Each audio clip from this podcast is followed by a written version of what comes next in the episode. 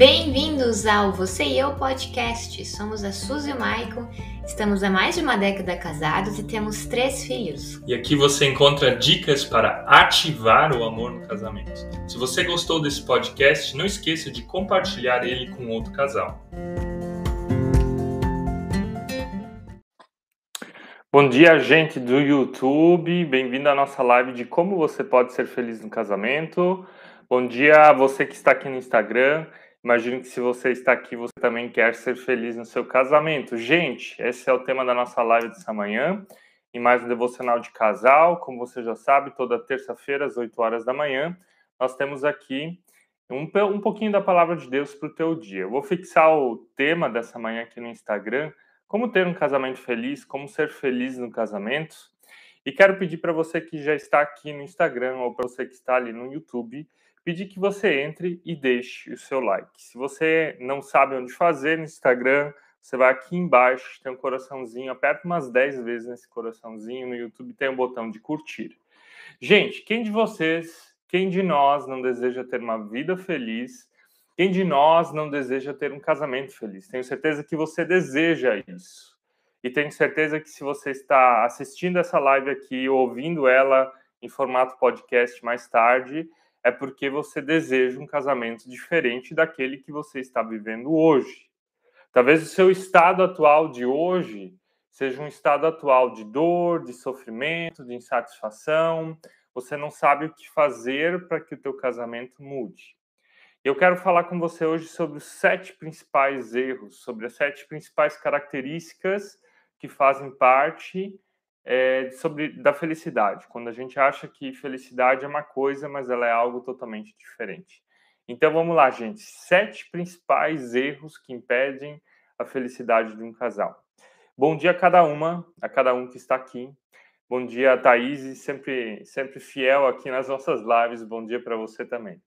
Gente, o principal erro, e o primeiro principal erro que a gente tem em relação à felicidade é de que a gente acredita que a felicidade está por vir, que a felicidade está no futuro. Ah, você está casado e você está com um problema conjugal e você pensa, ah, quando não sei o que acontecer, eu vou ser feliz. Sabe aquela coisa de que quando você está solteiro, você imagina assim, ah, quando eu achar o meu namorado, minha namorada, então eu vou ser feliz. Daí você está namorando e daí você pensa, a quando nós casarmos, então nós vamos ser felizes. E quando você casa e pensa, quando eu adquirir minha casa, quando eu tiver um carro, quando eu aumentar meu patrimônio, quando eu tiver uma quantidade X de dinheiro, quando eu tiver os filhos dentro de casa, então nós vamos ser felizes. Ah, quando os filhos ah, saírem de casa, então vai acontecer a felicidade. Sabe, a felicidade, ela não é um estado que está por vir e no casamento também não é assim. A felicidade ela não está por virar quando a minha esposa mudar tal comportamento, então vou ser feliz. Ah, quando meu marido mudar tal comportamento, eu vou ser feliz. Mas como Michael, meu marido, a minha esposa é um diabinho lá em casa, é um diabinho, está infernizando a minha vida.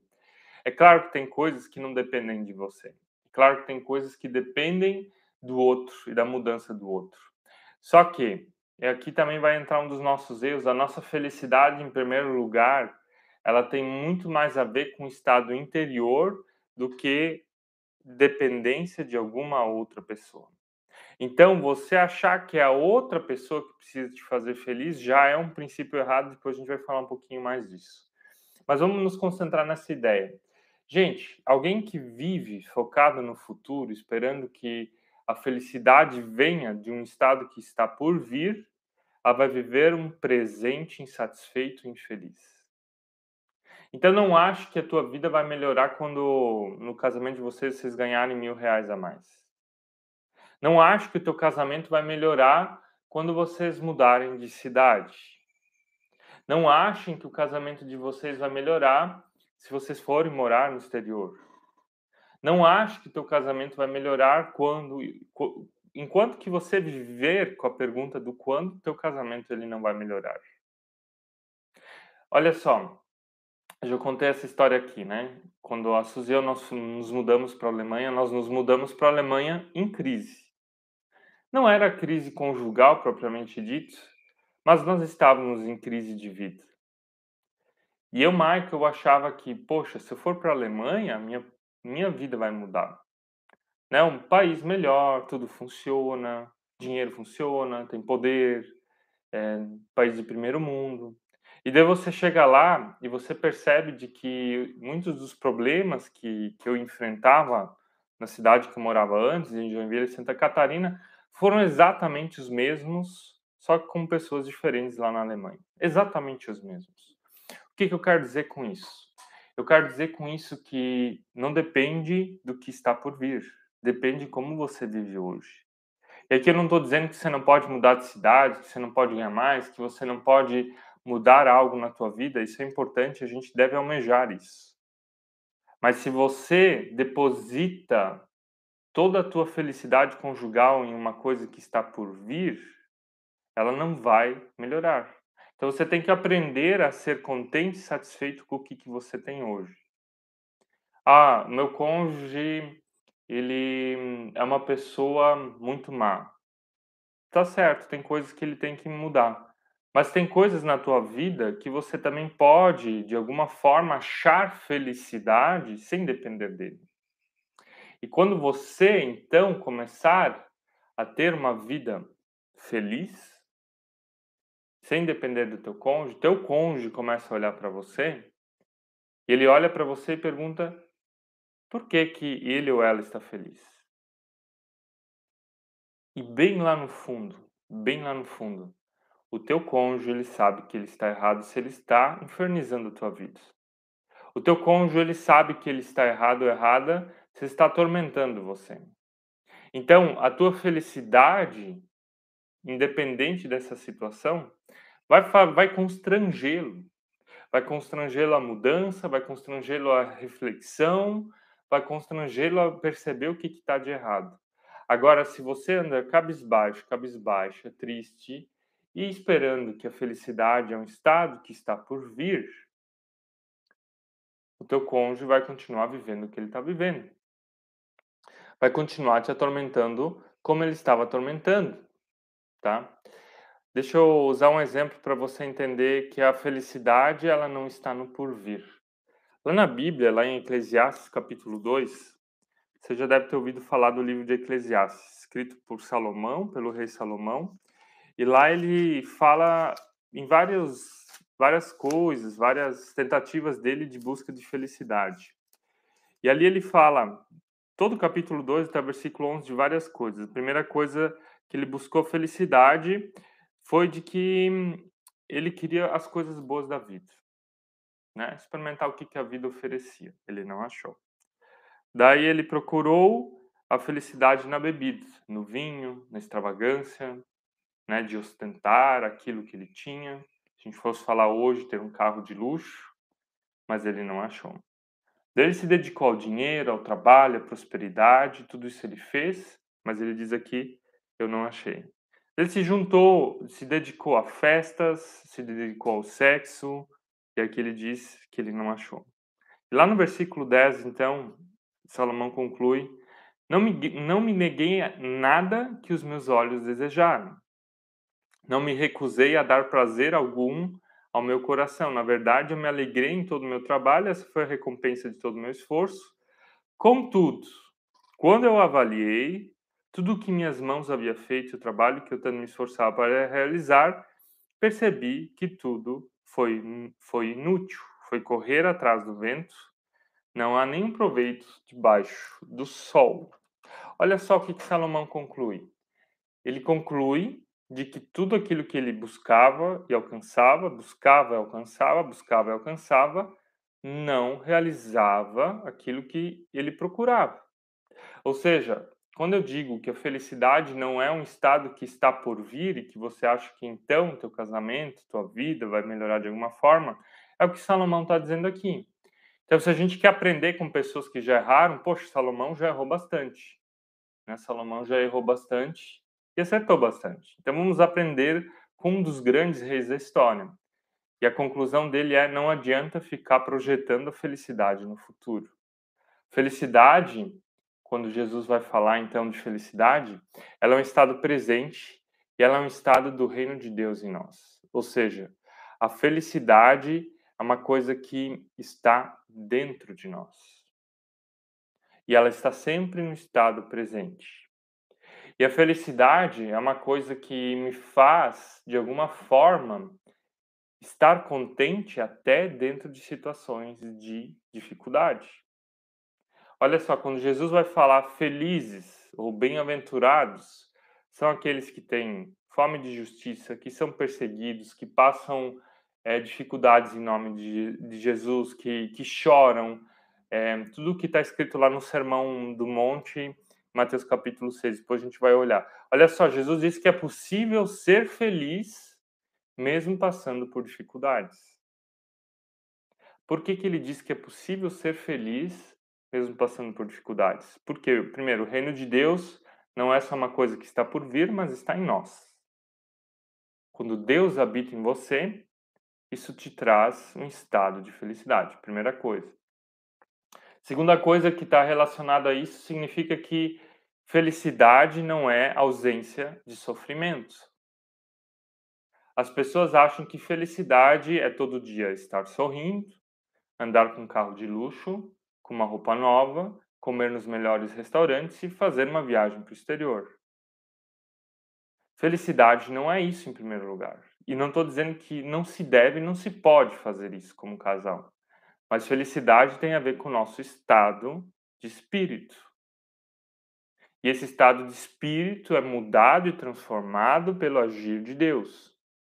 Por isso, felicidade não vem do futuro foi o primeiro erro que eu mencionei. O segundo erro é que a felicidade ela não depende de uma pessoa. Por que, que a felicidade ela não depende de uma pessoa? E ela não depende do teu marido. A tua felicidade ela não depende do teu marido. A tua felicidade ela não depende da tua esposa. A tua felicidade não depende dos teus filhos, dos teus irmãos, dos teus pais, da tua, do teu pai, da tua mãe, do teu pastor, do teu chefe. A tua felicidade ela não depende dessas pessoas. Porque a partir do momento que você depositar a tua felicidade nessas pessoas, você vai ser decepcionado. Todo mundo vai te decepcionar de alguma forma. Agora, não estou dizendo que a gente não pode se relacionar com elas, que a gente não pode amar elas, que a gente não pode ter uma boa vida ao lado dessas pessoas. Mas você projetar a tua felicidade em cima do teu cônjuge é um erro. Porque o teu cônjuge ele vai te decepcionar em algum momento.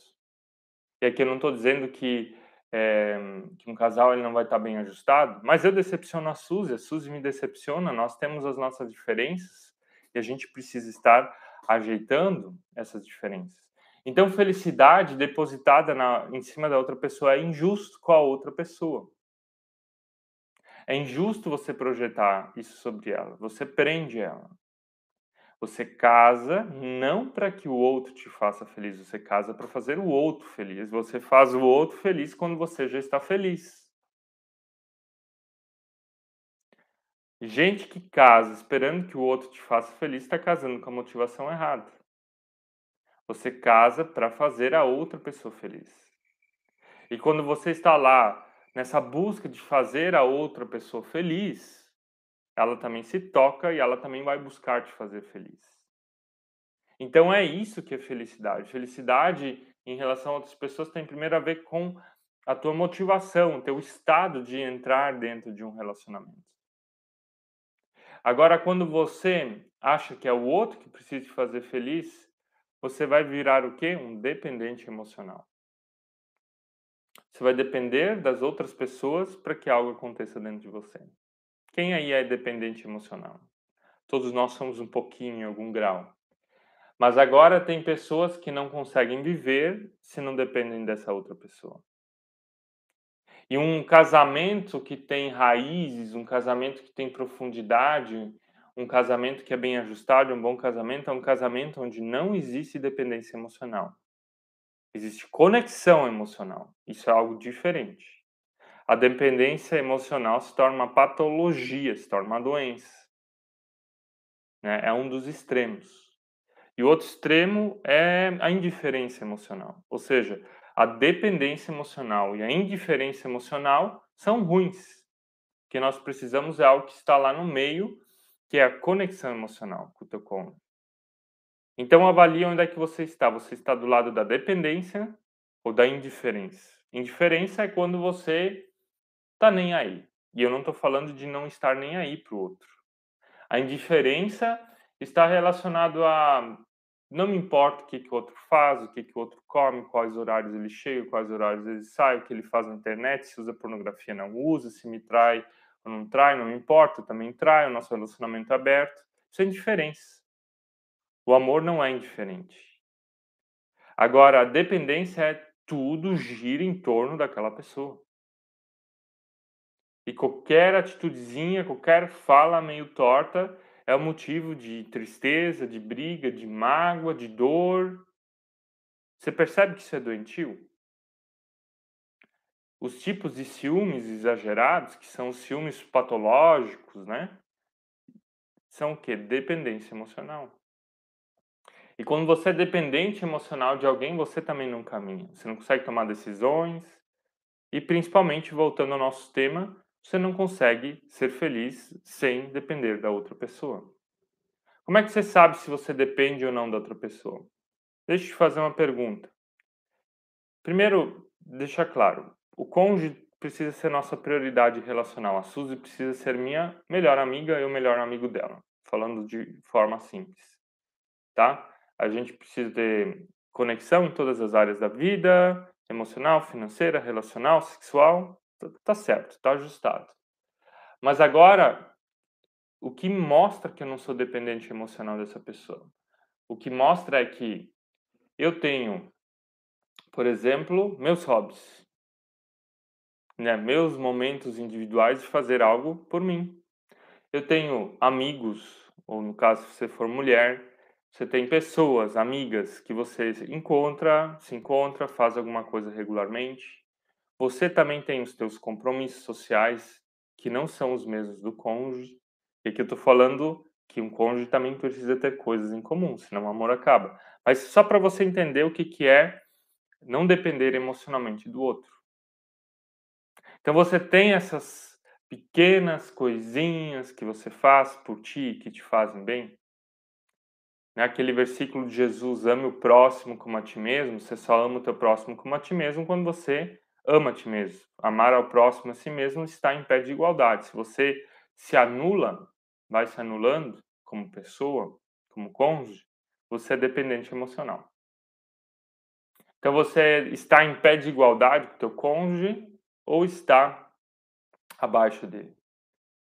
E aqui entra um tema polêmico, um tema polêmico de igreja. A gente fala que as mulheres precisam ser submissas aos maridos. E quando muita, muitos cristãos, muitas igrejas, muitos teólogos vão interpretar isso, eles entendem que é, Cristo, o homem, deve a mulher, que, que tem uma hierarquia aqui.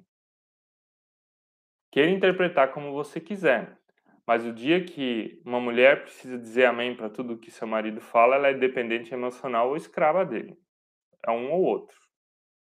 Relacionamento maduro, equilíbrio, que é saudável, que traz felicidade, que é gostoso, tem equilíbrio emocional. Marido e mulher em pé de igualdade. Se marido precisa estar acima da esposa, esse casamento está fadado ao fracasso. Provavelmente a esposa só está engolindo opiniões. Ela vai engolindo as opiniões. E alguma hora, de tanto engolir, isso estoura. Estoura numa traição, estoura em alguma doença, História em alguma doença emocional, depressão, ansiedade. História em alguma outra dependência dos filhos, da mãe. História num hiperengajamento em alguma coisa, como na igreja. Então, a mulher foca na igreja e foca, e foca, foca, foca. Esquece do marido, ou esquece do marido justamente porque está debaixo dele. Então, a submissão quando eu, quando eu vejo ela lá no Novo Testamento, está lá na carta de Efésios, ela não está falando para você ser dependente emocional. Ela não está falando que você é menos que o teu marido. A submissão está dizendo que o teu marido é a tua prioridade relacional. E ao mesmo tempo, o marido deve fazer da sua esposa sua prioridade relacional. A esposa faz o seu marido um rei dentro de casa, e o marido faz a sua esposa uma rainha. E rei e rainha governam juntos com funções diferentes, de formas diferentes, mas são os dois que governam. Então não tem aqui um melhor ou pior. Então, dependência emocional é quando você se vê abaixo do outro. E esse se ver abaixo do outro pode ser por um motivo cristão, religioso, como o tema da submissão. Ele também pode ser pode estar relacionado a você quando você tem baixa autoestima. Pessoas que têm baixa autoestima com, com, costumam se ver piores do que o seu cônjuge. Se você é o tipo de pessoa que você olha para o teu cônjuge e você se vê pior que ele, pior que ela. O que, que está falando sobre o teu casamento? Que você não tem identidade, amor próprio, autoestima, autoconfiança. E num casamento onde um se vê abaixo do outro, tem como dar certo? A longo prazo, não. Talvez você diga, ah, mas eu conheço muitos casais que ficaram lá 40, 50 anos casados até que a morte separava. Eles casaram e permaneceram juntos, mas não permaneceram juntos felizes. As gerações mais antigas, elas permaneciam juntos, isso é um ótimo valor, né? A gente tem até a nossa camisa aqui, amar é uma decisão. Mas esse amar é uma decisão que também nos traz felicidade, nos traz um, um casamento saudável nos traz harmonia, nos traz conexão emocional, faz o nosso casamento realmente dar certo. Permanecer junto, mas com cara de manga chupada, também não dá. Permanecer junto com a cara amarrada, magoado, magoada e achando que a vida é uma droga, também não dá. Permanecer junto, esperando a eternidade, né? Porque a vida aqui é muito difícil, tomara que Jesus volte logo e tudo é o fim. Tá errado? Tá errado, gente. Tá errado. Então, o que, que eu quero fazer você pensar sobre isso? Casamento dá certo quando a gente tem conexão emocional. Não pode ter indiferença emocional e nem dependência emocional.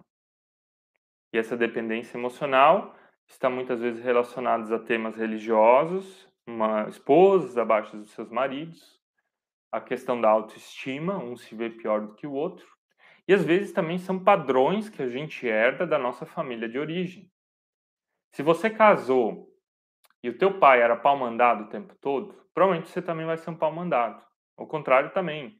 Se você mulher via o teu pai machista mandando na tua mãe, provavelmente você vai ser mandada pelo teu marido e vai aceitar a opinião dele, indiferente de qual for. Se tiver errado ou não tiver, se tiver errado, certo, se você concorda ou não concorda. Gente, um casamento onde você não pode expressar a tua opinião é uma ditadura. É uma ditadura. Um casamento onde você não pode expressar mais a tua opinião é uma ditadura. É uma China, é uma Cuba, é uma Venezuela. Casamento é um lugar onde são duas pessoas que decidem permanecer um ao lado do outro para fazer um ao outro feliz. Agora, quando você não pode mais ter tua opinião, é uma ditadura. E numa ditadura só existe felicidade de um lado. Do lado que manda. E o lado que obedece, ele obedece por vários motivos, talvez errados, fechar decisões. E o melhor de tudo é claro quando o casal juntos consegue tomar as suas decisões e elas são acertadas. Então vamos superar a nossa ditadura relacional se você está passando por uma, tá? Gente, então falei sobre dois temas que nos trazem felicidade conjugal, né? Ou que impedem felicidade, achar que a felicidade está no futuro e achar que a felicidade depende do outro. E aqui eu não estou dizendo que a gente não pode ser feliz juntos. Quero deixar aqui o meu jabá, quero te convidar.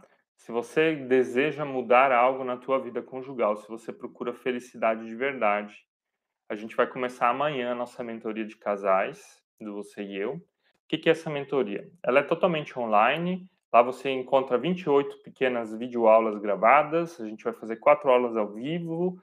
A gente vai fazer um atendimento com você dentro da tua situação conjugal. Lá tá os nossos dois livros dentro, Ativo Amor no Casamento e Geração Pornô. São esses dois aqui, em formato e-book. Você ganha elas também. Tem testes, tem exercícios, tem perguntas, tem várias coisas que você pode estar fazendo para entender melhor seu casamento. E essa mentoria Ative Amor no seu casamento é uma mentoria onde a Suzy e eu, a gente não só coloca o nosso conhecimento, não só aquilo que a gente leu e aprendeu sobre o assunto, mas principalmente aquilo que a gente viveu e também as nossas dores, tá? Então, se você deseja mudar algo na tua vida, no teu casamento, se deseja uma felicidade de verdade, amor de verdade no seu casamento, quero te convidar agora a você ir lá no nosso link da bio, lá tá a mentoria de casais, se inscrever nela, porque essa vai ser a única online do ano. No segundo semestre a gente tem um segundo semestre bem cheio, com bastante eventos, bastante palestras. Então a gente não vai fazer mentoria de casais nesse sentido. E eu quero te convidar realmente a dar um up nesse teu casamento, a mudar o que precisa ser mudado. Vai lá no link da bio, dá uma olhada na nossa proposta, se inscreva se você já tem certeza que é isso que você precisa. E se você tiver qualquer dúvida, nos escreva aqui no WhatsApp, no direct, você também tem acesso às nossas redes sociais para tirar dúvidas, tá? Mas parem de viver dependência ou indiferença emocional. Quando Jesus diz que ele vem para que a gente tenha vida plena e abundante, esse vida plena e abundante está falando do bom pastor que cuida de todas as áreas da sua ovelha. Ele é o bom pastor que vem para trazer vida e vida plena e abundante para suas ovelhas. Traz água, protege do ladrão, do inimigo, coloca dentro da cerquinha, dá tudo o que a ovelha precisa. Isso também vale para o nosso casamento, para o nosso relacionamento, para a nossa sexualidade. Deus deseja o melhor para ela. E ela começa agora. Apesar do pecado, apesar da marca do pecado nesse mundo, Deus deseja o melhor para o teu casamento. Deus deseja o melhor para você. E felicidade é cristã, felicidade é possível, tá? É possível. Vou dizer assim, ó, a Suzy e eu, a gente está agora, está indo para o nosso 14 ano, quase 14 anos casados. E 10 desses anos a gente passou casados lutando, brigando, que nem gato cachorro. E a gente ficou brigando como gato cachorro, porque a gente achava que a felicidade dependia do outro. Porque a gente tinha temas dentro do nosso coração não resolvidos. Até aqui vai uma frase do Kurt Thompson, que é um psicólogo muito famoso, que 85% dos problemas do casamento estão relacionados a você dentro do casamento antes de conhecer o seu cônjuge. Ou seja, a gente casa e vai levando os nossos problemas juntos e não resolve eles, sabe? Então, o nosso casamento muitas vezes ele não ia para frente, tá? Ele não ia para frente porque a gente achava que era o outro que tinha que mudar. E que dentro de nós não tinha nada para ser mudado. Gente, outra, outro equívoco que a gente tem em relação à felicidade conjugal, achar que a nossa felicidade ela depende de posses. De posses. É quando eu tiver tal carro, é quando eu tiver tal casa, é quando eu tiver tanto dinheiro, é quando eu tiver tal experiência, é quando eu fazer tal viagem. É o que a gente leu antes em Eclesiastes 2, né? Salomão diz que ele aqui construiu muitas coisas, mas no fundo ele viu que tudo isso era vazio. E o que, que eu quero dizer com isso? A gente não pode ter bens como casal, a gente não pode querer conquistar algo como casal, a gente pode e deve. A gente pode ter, e deve até. Tem um livro que se chama Os Sete Segredos de um Casamento Feliz, que é do John Gottman. John Gottman é um psicólogo norte-americano que ficou 20 anos pesquisando casais, criou um instituto e dentro desse instituto ele teve várias conclusões que fazem um casamento dar certo. E ele disse que um casal que dá certo é um casal que tem um propósito de vida em comum. Então, construir uma casa pode ser um propósito de vida em comum. Né? Adquirir uma quantia X, de dinheiro pode ser um propósito de vida em comum. Fazer uma viagem, ter uma experiência pode ser um propósito de vida em comum. Agora, se a nossa vida ela só depende do que a gente for ter, a gente não entendeu o que é identidade. Porque a nossa identidade tem, é uma pirâmide. Você conhece a pirâmide da identidade? Alguém sabe o que é isso? Começa com ser, depois fazer e depois ter. E a maioria das pessoas acreditam que a, a felicidade está no ter, para depois fazer e para depois ser feliz.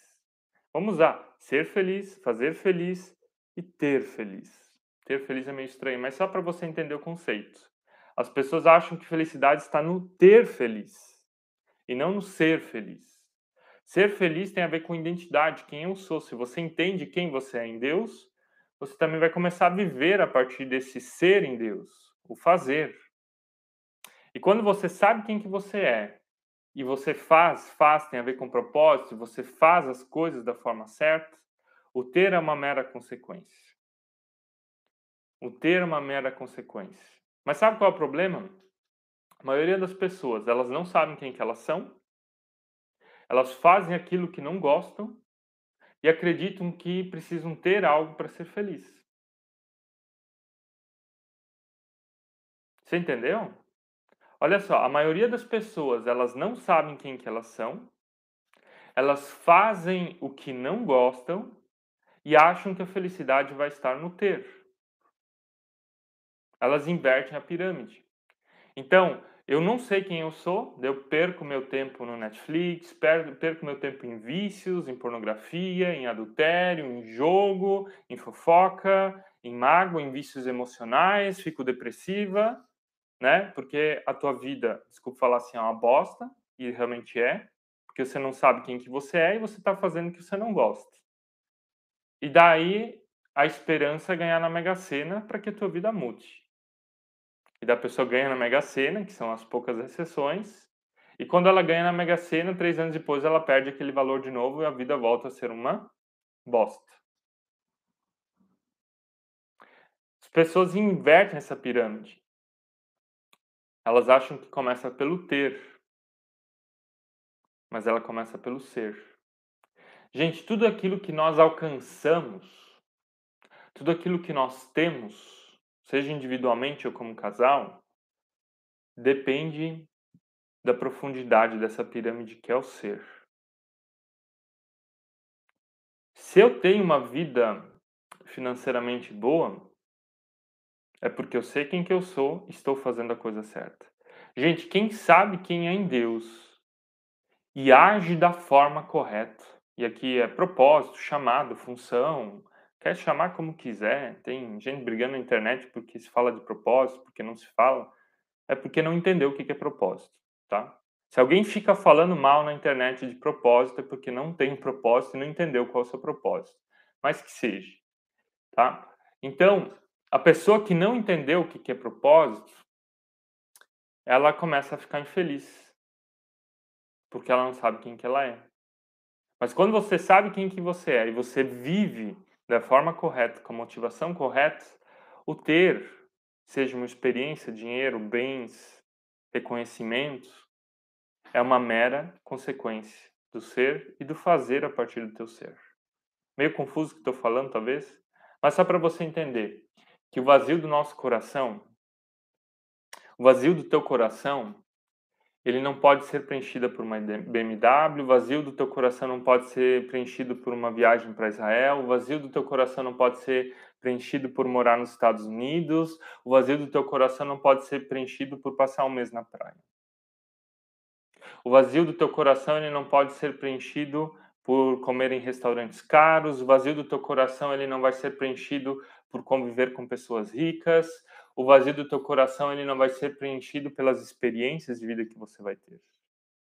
Porque o vazio do nosso coração, ele só pode ser preenchido por aquilo que antecede esse vazio.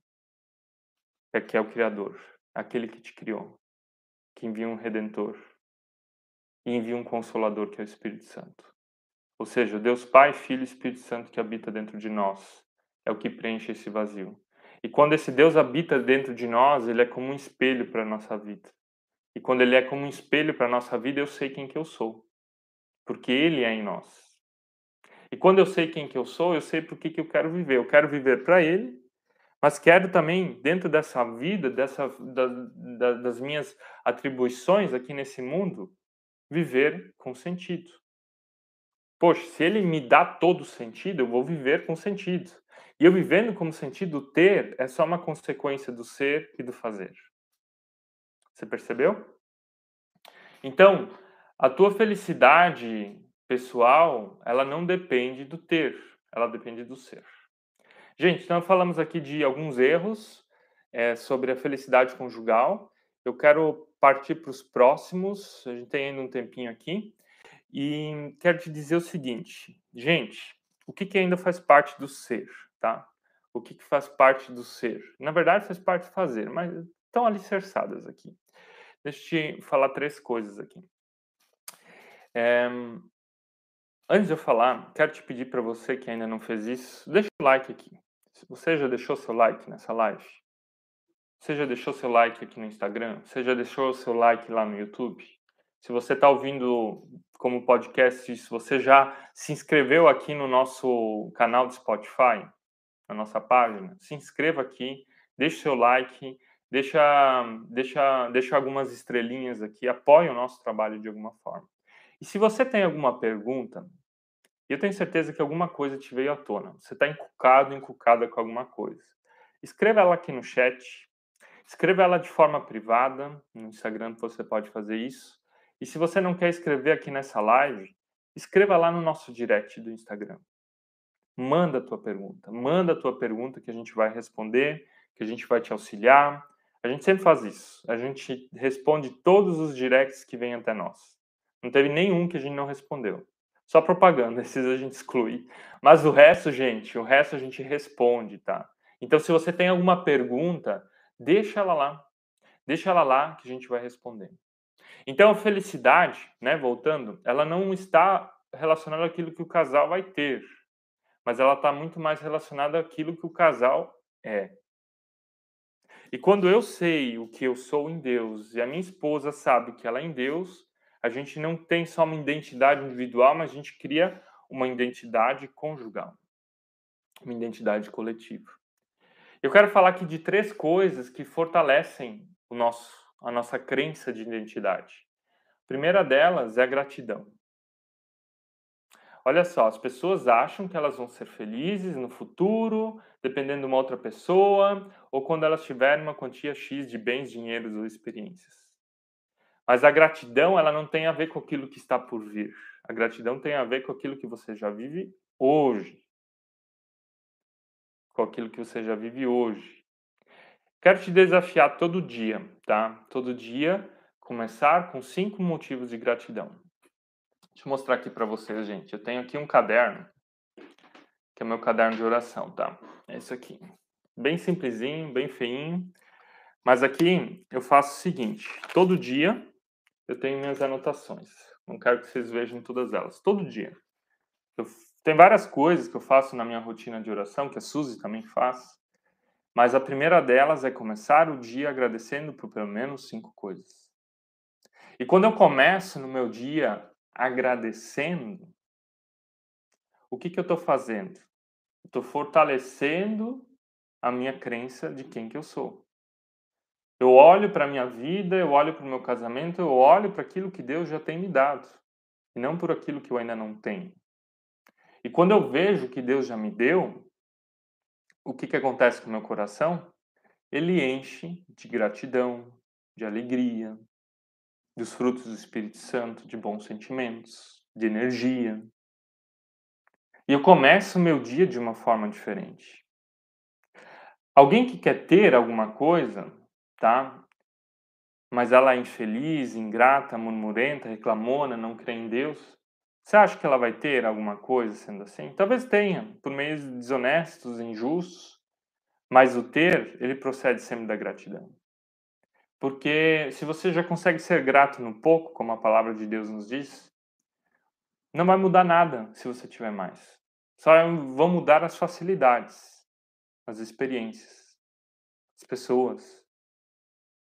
Então, ser grato no pouco, agradecido no pouco, é uma das chaves da felicidade conjugal. Você consegue ser grato pela casa que você tem, própria ou alugada? Você consegue ser grato pelo teu meio de locomoção? Seja ônibus, moto, carro, ou carro de luxo, não sei qual que é o teu. Você consegue ser grato pelas pessoas que Deus já colocou na tua vida? Porque se você não é grato pelas que Ele já colocou, você também não vai conseguir achar gratidão pelas que Ele vai colocar. Muitas das chaves que acontecem na nossa vida são as pessoas que Ele coloca. Inclusive, a nossa mentoria de casais é Deus colocando a Suziel na tua vida. Você está deixando isso acontecer na tua vida? Então, a gratidão tem a ver com isso, de você perceber o teu estado atual e perceber o que Deus já tem feito. E, gente, nos dias que eu acordo triste, e a gente também faz isso às vezes como casal, a gente tem uma lista das dez, dos 10 grandes motivos de gratidão na nossa vida, das 10 grandes coisas que Deus já tem feito na nossa vida. E você olhar para as grandes coisas que Deus faz na tua vida, gente, isso muda o nosso coração. Isso enche o nosso coração de alegria e perceber que Deus já estava do nosso lado. Até dentro das dificuldades, Deus já estava do nosso lado. Então, o que, que tem a ver com esse estado interior de felicidade? Tem a ver a gratidão, primeira coisa. Segunda coisa tem a ver com a meditação. Meditação nas religiões orientais é uma coisa bem forte e tal, mas você já abriu a Bíblia lá no Salmos 1? É o salmo que inaugura 150 salmos. Deixa eu abrir aqui para você. Esse é o Salmos que fala de meditação e daquilo que traz alegria. Ele diz assim, ó, deixa eu abrir.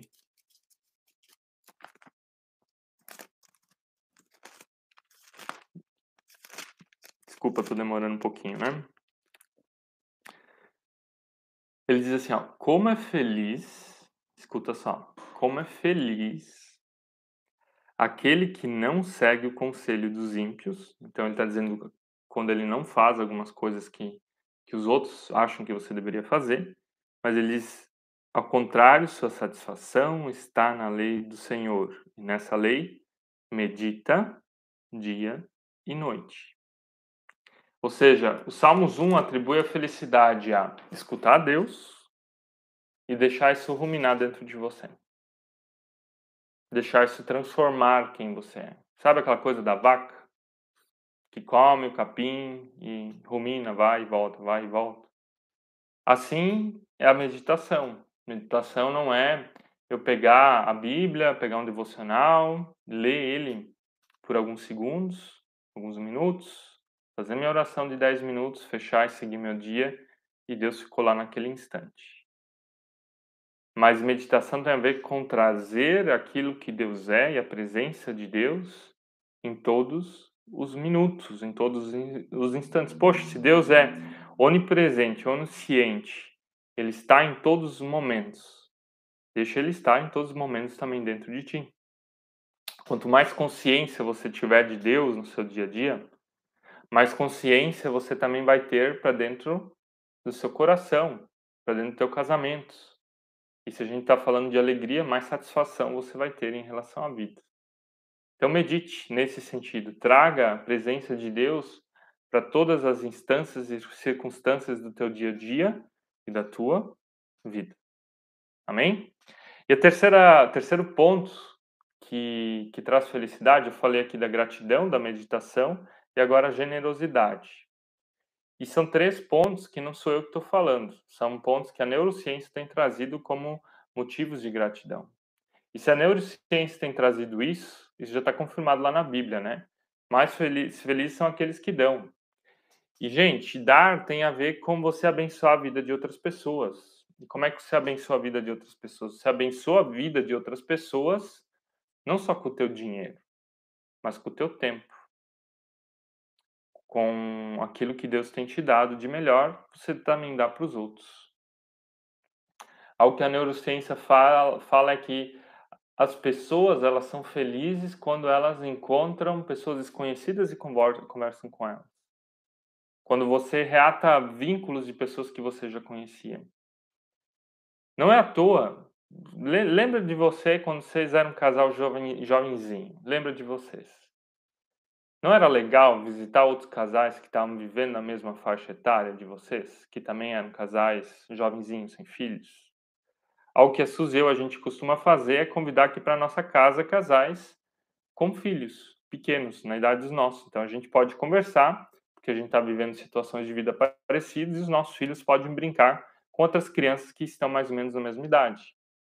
No último domingo nós fizemos isso, foi muito gratificante. Era um casal que a gente ainda não conhecia, mas que está na escola dos nossos filhos. O filho deles está na escola dos nossos filhos, melhor explicando.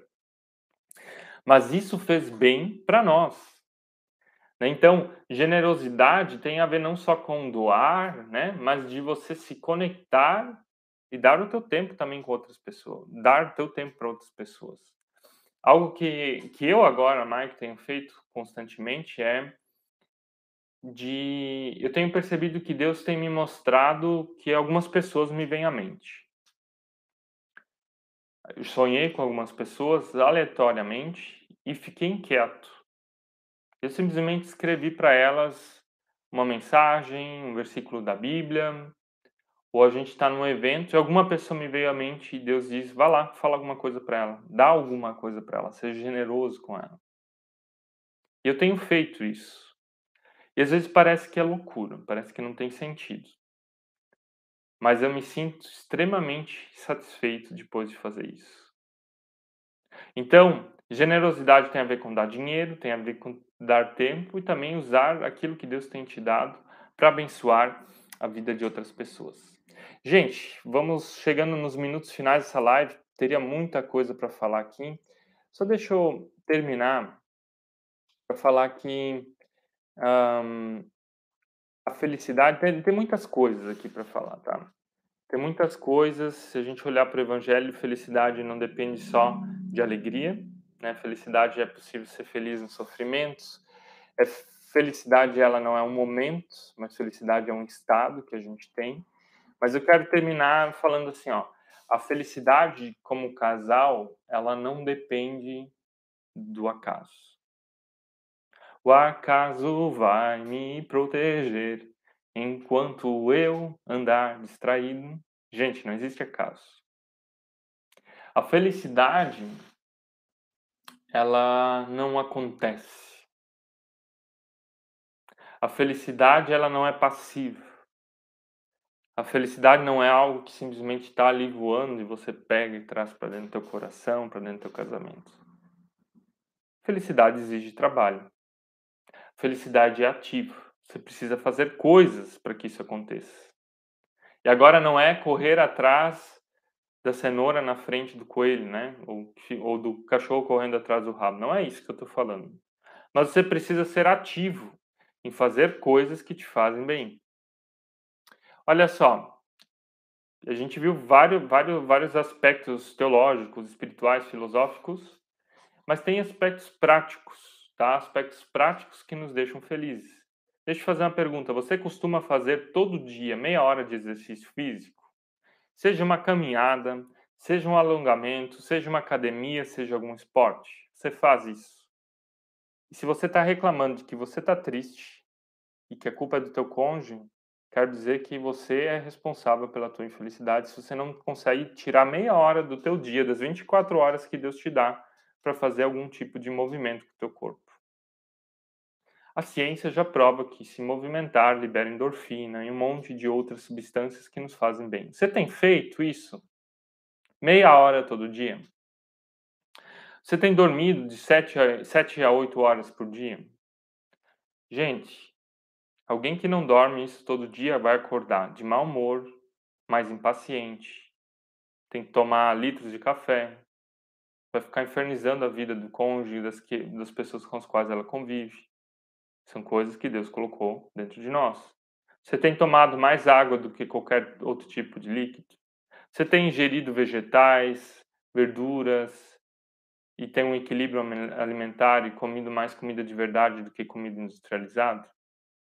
Você tem tido bons relacionamentos, é o que a gente tentou falar antes da generosidade. Vocês, como casal, têm feito sexo com frequência? Gente, são coisas que Deus nos dá e agora, quando digo sexo com frequência, é sexo prazeroso para a mulher e para o marido, para os dois, para o casal. tá? É isso que eu estou me referindo. Não é obrigação, é prazeroso. Vocês têm resolvido os problemas de vocês? Conversado sobre eles? Então, se você não tem feito o básico por você e por tua vida, não espere resultados diferentes.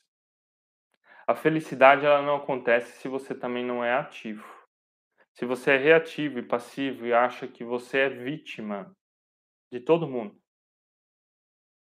então você está sofrendo aquilo que você escolheu ter, que é ser passivo ou passivo. Quero te convidar a você ser ativo pela tua felicidade, tá? E quero te convidar hoje a fazer três coisas pelo teu cônjuge. E você vai perceber que você vai ter um dia muito mais feliz, se você ainda não fez isso. Primeira coisa que você vai fazer hoje quando você vê o seu cônjuge, você pega e olha ele 60 segundos nos olhos. Assim como eu estou te olhando agora. Olha o teu cônjuge 60 segundos nos olhos e você vai perceber alguma diferença no teu relacionamento. Depois abraça ele 60 segundos e depois de abraçar, fala no ouvido, de preferência no ouvido direito, algum elogio, mas um elogio sincero e específico. Você vai perceber que isso vai mudar hormonalmente alguma coisa entre vocês, a química, a conexão emocional. E fazendo isso, gente, coisas práticas, sendo ativo no nosso dia a dia, você vai sentir que isso vai mudar alguma frequência hormonal entre vocês. Então, quero te convidar a você dar passos práticos, ser ativo e não passivo, também na tua felicidade conjugal. Amém? Eu desejo para você, eu desejo para o teu casamento, um dia abençoado. Mas eu desejo muito mais que isso, que, que a felicidade vem, que vem do alto, felicidade que vem do Senhor, felicidade que vem de um relacionamento com o Senhor Jesus, ela também esteja dentro do teu coração que o reino de Deus que está por vir já seja o reino de Deus que está agora dentro de você. E que isso também faça alguma diferença no teu casamento. Gente, que Deus te abençoe nesse dia. Fica o convite de vir aqui no nosso link da Bio, se inscrever na nossa mentoria de casais que começa meia-noite. E nos vemos então na próxima terça-feira, de novo aqui, às 8 horas da manhã, tá? Às 8 horas da manhã, com mais uma live devocional de casal. Eu desejo a Edivânia falando aqui, Edivânia de Concórdia, o dobro para vocês. Eu desejo isso para vocês também, Edivânia. Foi um, foi um prazer conhecer vocês lá em Concórdia, foi muito legal a experiência. E que vocês tenham hoje um dia fantástico na presença do Senhor. Amém?